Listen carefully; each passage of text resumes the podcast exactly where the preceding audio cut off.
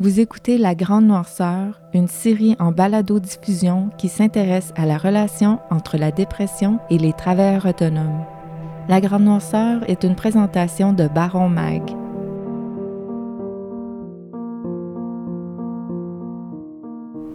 On peut traverser ce genre de tempête-là et revenir à un fonctionnement normal avec euh, du travail sur soi et de la persévérance, même quand on est convaincu qu'il n'y a plus rien à faire.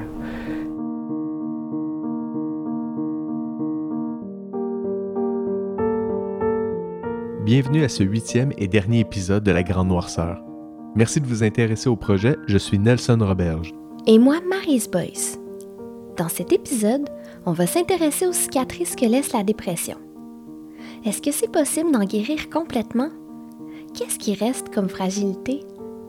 On va aussi examiner les zones où la recherche d'équilibre est particulièrement importante, que ce soit au niveau de la frontière entre la vie personnelle et professionnelle, de la gestion des réseaux sociaux ou encore de l'importance de se garder des projets personnels. On commence avec Bruno Collard, directeur clinique chez Revive, un organisme qui offre du soutien aux personnes dépressives, anxieuses et bipolaires un peu partout au Québec. Il nous parle du futur qui attend les gens qui ont vécu une dépression. Il y a des gens qui vont vivre un seul épisode de dépression au cours de leur vie et qui n'en revivront plus jamais. Euh, c'est ce qu'on souhaite à tout le monde. Mais dans la réalité, il y a environ la moitié des gens qui vont vivre un second épisode à, l'intérieur de deux ans. Et c'est vrai qu'à partir du moment où on se met à avoir eu plusieurs épisodes, on conserve une certaine fragilité. Parfois, il y a des gens qui vont aussi se demander à quel point ils vont être en mesure de retrouver un fonctionnement normal et retrouver leur capacité qu'ils avaient avant. La réalité, c'est que c'est possible de retrouver un fonctionnement tout à fait normal euh, et une qualité de vie tout à fait appréciable, malgré qu'on ait vécu plusieurs épisodes de dépression. Et c'est ce qu'on voit dans la très grande majorité des cas. Les problèmes de santé mentale sont beaucoup plus répandus, beaucoup plus courants qu'on ne le croit, puis il y a une panoplie de stratégies possibles pour y faire face puis pour retrouver la santé. Parmi les stratégies dont parle Bruno Collard, il a créé une frontière entre la vie personnelle et professionnelle. Vous allez le voir, les témoignages qu'on a recueillis traitent autant d'une frontière au niveau de l'horaire qu'au niveau de l'espace. On écoute l'éditrice Catherine Métayer nous en parler. Je me promène d'un projet à l'autre, d'un meeting à l'autre toute la semaine, mais je travaille beaucoup de la maison. Donc, elle a aussi la coupure. Euh, je te dirais même que euh, coupure des, des, pièces de la maison, où est-ce que le travail se passe toujours au salon-bureau, mais il se passe plus dans la cuisine. Mais avant, c'était pas le cas. Avant, je veux dire, je travaillais en cuisinant, C'était n'importe quoi. Je veux dire, c'était rendu complètement mêlé. Puis, comme avec mon mari, on partage des projets professionnels, on travaille ensemble sur des projets.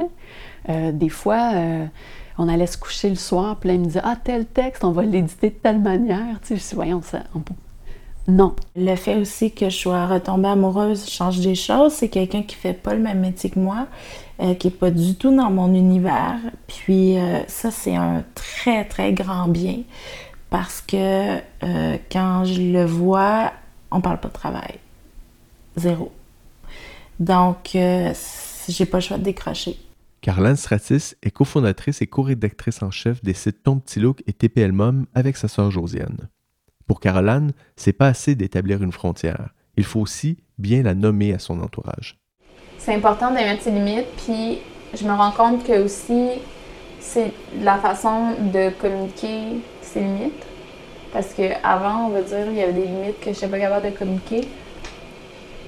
Fait que je faisais juste pas me présenter au bureau une couple de jours. J'étais comme, whatever. je travailler de la maison, genre, je réponds pas à tous mes courriels, je pick and chose. je ah oui, ça, je réponds, ça, non. Ça, ouais. Ça m'arrive encore des fois de le faire, mais vraiment pas souvent. Puis, fait que ça, j'essaie de mieux communiquer c'est quoi mes limites. Un des moyens que j'ai développé, puis je pense que c'est celui qui m'aide le plus, c'est de me dire chaque jour, un moment donné, c'est tellement de base, mais c'est comme, un moment donné, la journée doit se terminer. Puis, parfois, elle se termine à 8 heures le soir. Parfois, elle se termine à 6 heures. Euh, parfois, si je suis vraiment pas bien une journée à 4 heures, ou même à 10 heures le soir, mais c'est juste un, un déclic psychologique qui a un moment où est-ce que tout ce que j'ai à gérer, même si euh, j'ai peur de ne pas arriver, même s'il y a un projet qui m'inquiète plus qu'un autre, ou, ou même l'inverse, je suis hyper motivée par un projet, j'ai le goût de continuer à faire de la recherche, puis à écrire, puis tout ça. Non, il faut... La, la, journée professionnelle s'arrête, puis là, c'est le moment de sortir, c'est le moment de, de, de faire à manger, c'est le moment juste de vivre ma vie personnelle. Puis plus je fais ça, plus, je suis de plus en plus heureuse dans ma vie professionnelle après. Mais ça, c'est un apprentissage.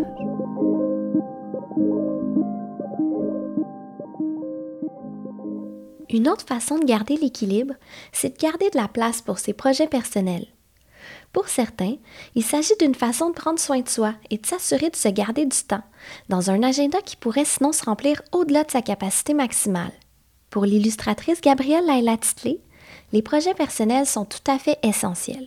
C'est sûr qu'une des choses qui fait en sorte que je me sens équilibrée, c'est que je garde la place pour mes projets à moi. Ça fait en sorte que, comme, malgré le fait qu'on a des contrats pour d'autres personnes, puis on travaille, souvent ça peut être très stimulant, puis même si le plus que le temps avance, puis le plus que tu développes en tant qu'artiste, puis que tu commences à avoir un peu plus le gros bas du bâton, puis tu peux choisir les projets qui tentent puis qui tentent moins. Mais c'est toujours important aussi, je pense, de euh, se garder un, temps, en tout cas dans ton horaire, pour tes, tes trucs, les trucs qui viennent 100% de toi, les projets personnels. Pour l'illustratrice et designer graphique Catherine Lepage, c'est également très important.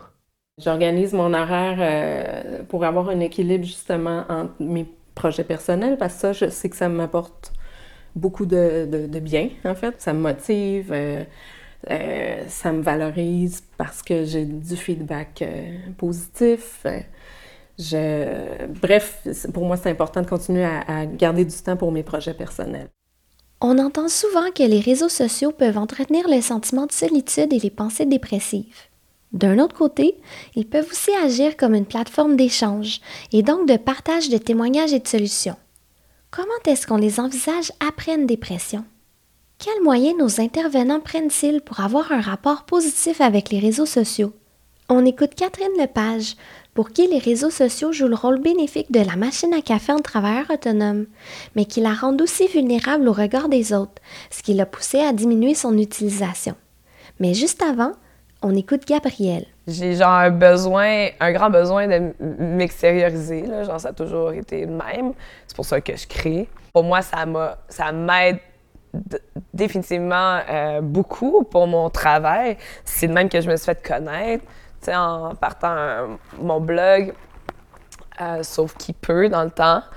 Euh, où je faisais une illustration par jour, puis c'était mon défi, puis je le partageais, puis le feedback, c'est ça qui me motivait à continuer parce qu'il y a des gens qui aimaient ça, puis ça, puis ça peut être extrêmement positif, mais ça peut être rushant, je pense, les, médias sociaux pour les gens qui qui vivent des périodes plus difficiles euh, parce que on dirait juste que tout le monde est fucking heureux, puis toi, t'es la seule personne qui bat trip chez eux, which is like le pire mensonge ever. Le 10 minutes que je suis sur mon vélo stationnaire, je, je, vais sur les réseaux sociaux. Puis, puis ça, j'ai beaucoup coupé les réseaux sociaux là, dernièrement.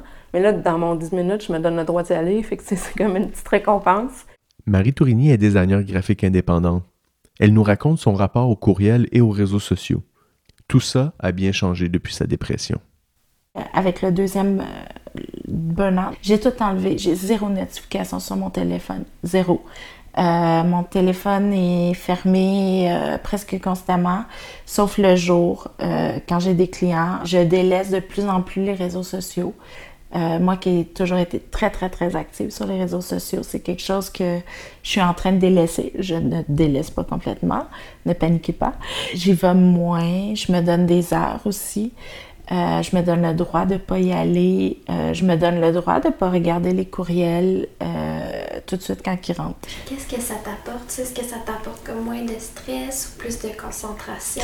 Plus de concentration, moins de stress, moins de dérangement. J'ai lu beaucoup d'études aussi sur le fait que, bon, à chaque fois qu'on est déconcentré par un courriel, je pense que ça prend quelque chose comme 7 minutes avant que le cerveau se remette réellement en marche. Donc déjà, j'essaie de prendre des 7 minutes.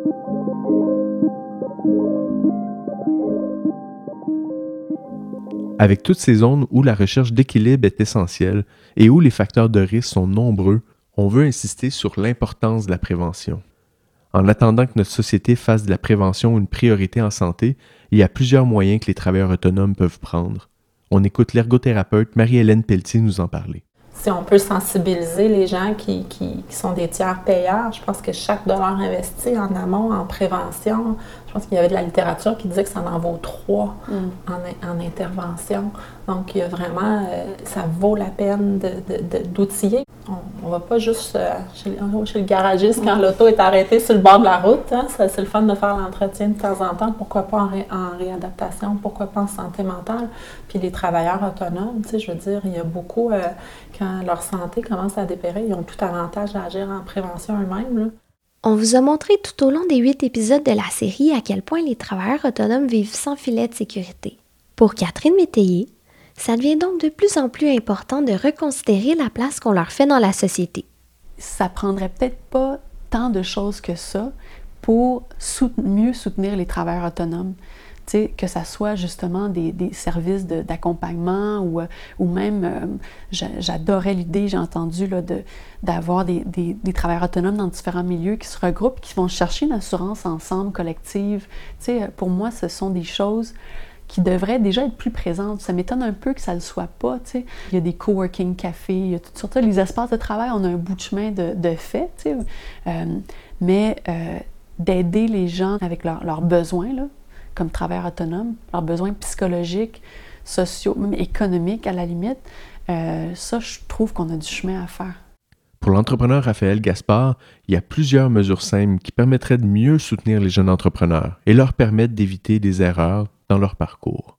je pense que du point de vue gouvernement, l'entrepreneur est, un peu vu comme une espèce de, d'une tâche, en fait, dans, dans, dans, dans, une espèce de panorama de, de, de, la masse salariale, des gens qui travaillent et qui contribuent à la société en payant leurs impôts et, compagnie. Je pense qu'il y a pas assez de programmes sociaux, peut-être, ou en fait, juste, peut-être juste de, regroupement d'entrepreneurs ou de ressources, avoir accès à ça gratuitement. sais. Je me souviens quand je commençais à son Fleur, l'accès à la, chambre, à la jeune chambre de commerce, ça coûte 150$, tu sais. Puis, ben, pour moi, 150$, c'était, c'était la fin du monde. Puis là, finalement, tu finis par, par gérer ton cash, peut-être pas de la bonne façon euh, à mon niveau, puis de mal investir tes affaires, mais tu sais, je pense que l'important, c'est dès le début d'avoir accès à ça gratuitement, tu sais.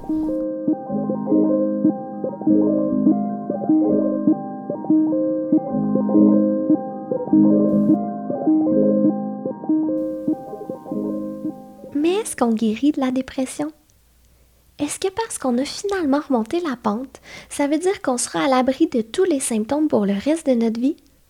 La vérité, c'est qu'on peut très bien guérir d'une dépression, mais qu'on reste avec certaines fragilités. On écoute l'ergothérapeute Marie-Hélène Pelletier à ce sujet. Qu'est-ce qu'on fait quand il y a tout à coup l'apparition de, de nos vieux signaux d'alarme? Moi, j'ai tendance à être optimiste par rapport à ça, à dire c'est pas parce qu'on recommence à avoir quelques nuits sans bien dormir ou quelques signaux d'alarme que oups, ça va pas dans la bonne direction que c'est nécessairement alarmiste qu'on retourne à case zéro puis qu'on va être encore en arrêt de travail deux ans de mm-hmm. temps. Je pense que justement, quelqu'un qui se connaît bien, qui, qui gère bien sa maladie, va immédiatement être proactif, mettre en branle tous ces, outils, ces stratégies, surtout si on peut se le permettre en tant que travailleur autonome, de ne pas oublier de mettre dans son horaire ces bonnes habitudes qu'on avait prises pendant qu'on était en arrêt, qui nous avaient permis de nous sortir de là. Ça peut être, euh, tu sais, de se maintenir une case dans son horaire, je vais aller au gym de telle heure à telle hmm, heure, ou euh, je vais aller voir euh, ma psychologue, mon médecin, mon ergo.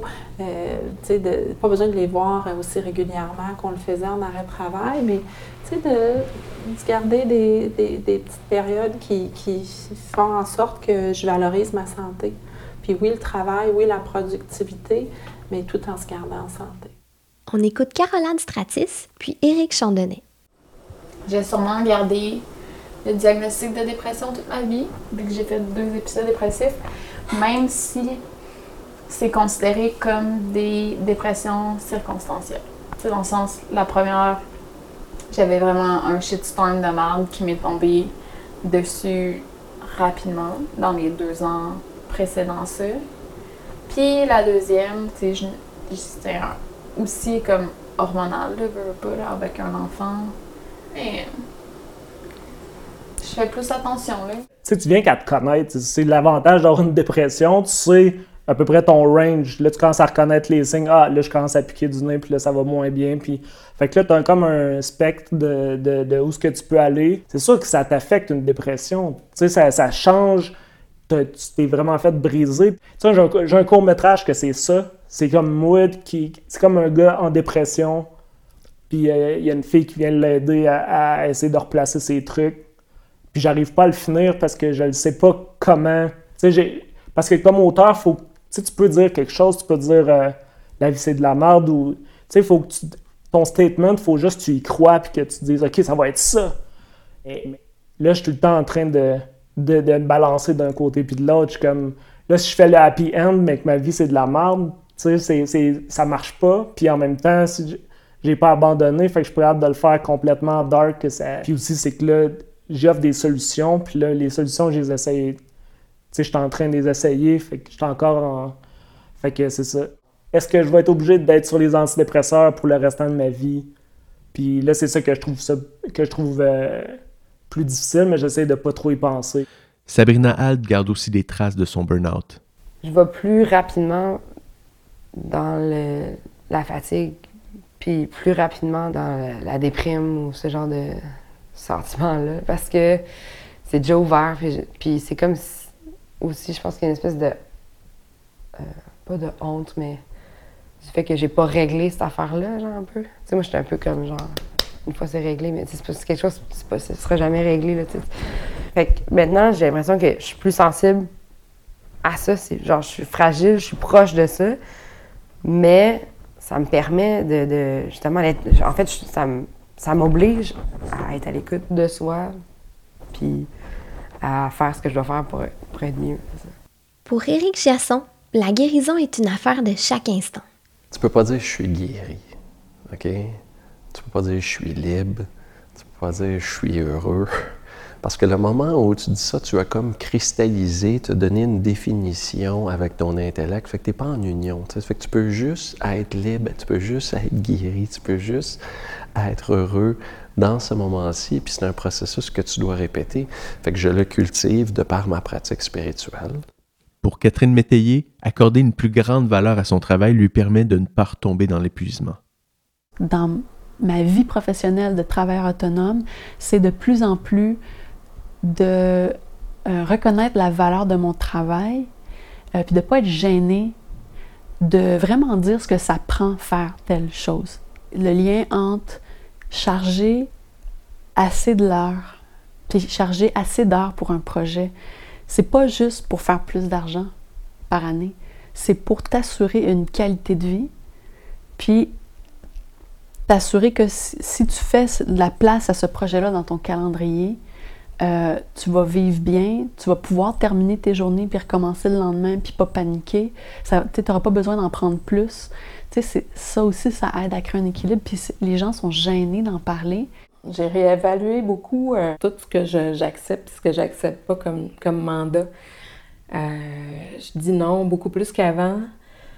Puis j'ai un critère qui a, qui, a, pris beaucoup de place, en fait, c'est le plaisir je prends plus des jobs que je sais qui vont me. moins. Euh, qui, vont être moins le fun à faire. Euh, il y a même.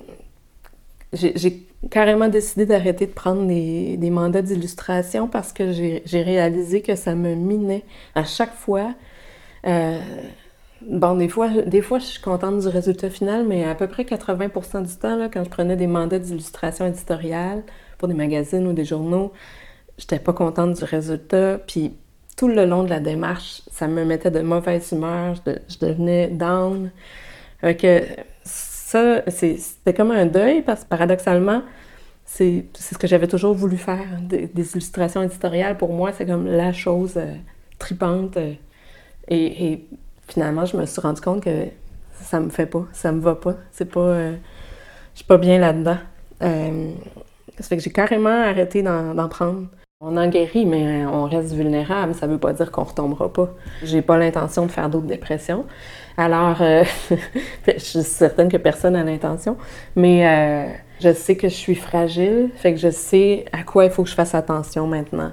Mais oui, j'ai des cicatrices parce que justement, les périodes comme l'automne, euh, des, semaines où c'est plus difficile, euh, où j'ai moins de motivation, ben, je vois tout de suite le spectre de, la possibilité d'une éventuelle dépression. J'ai la peur qui s'installe.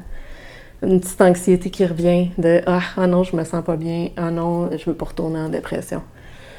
Mais là, c'est à moi à, court-circuiter ça parce que justement, il faut pas retomber dans le cycle des pensées et de l'anxiété qui est d'avoir peur d'avoir peur.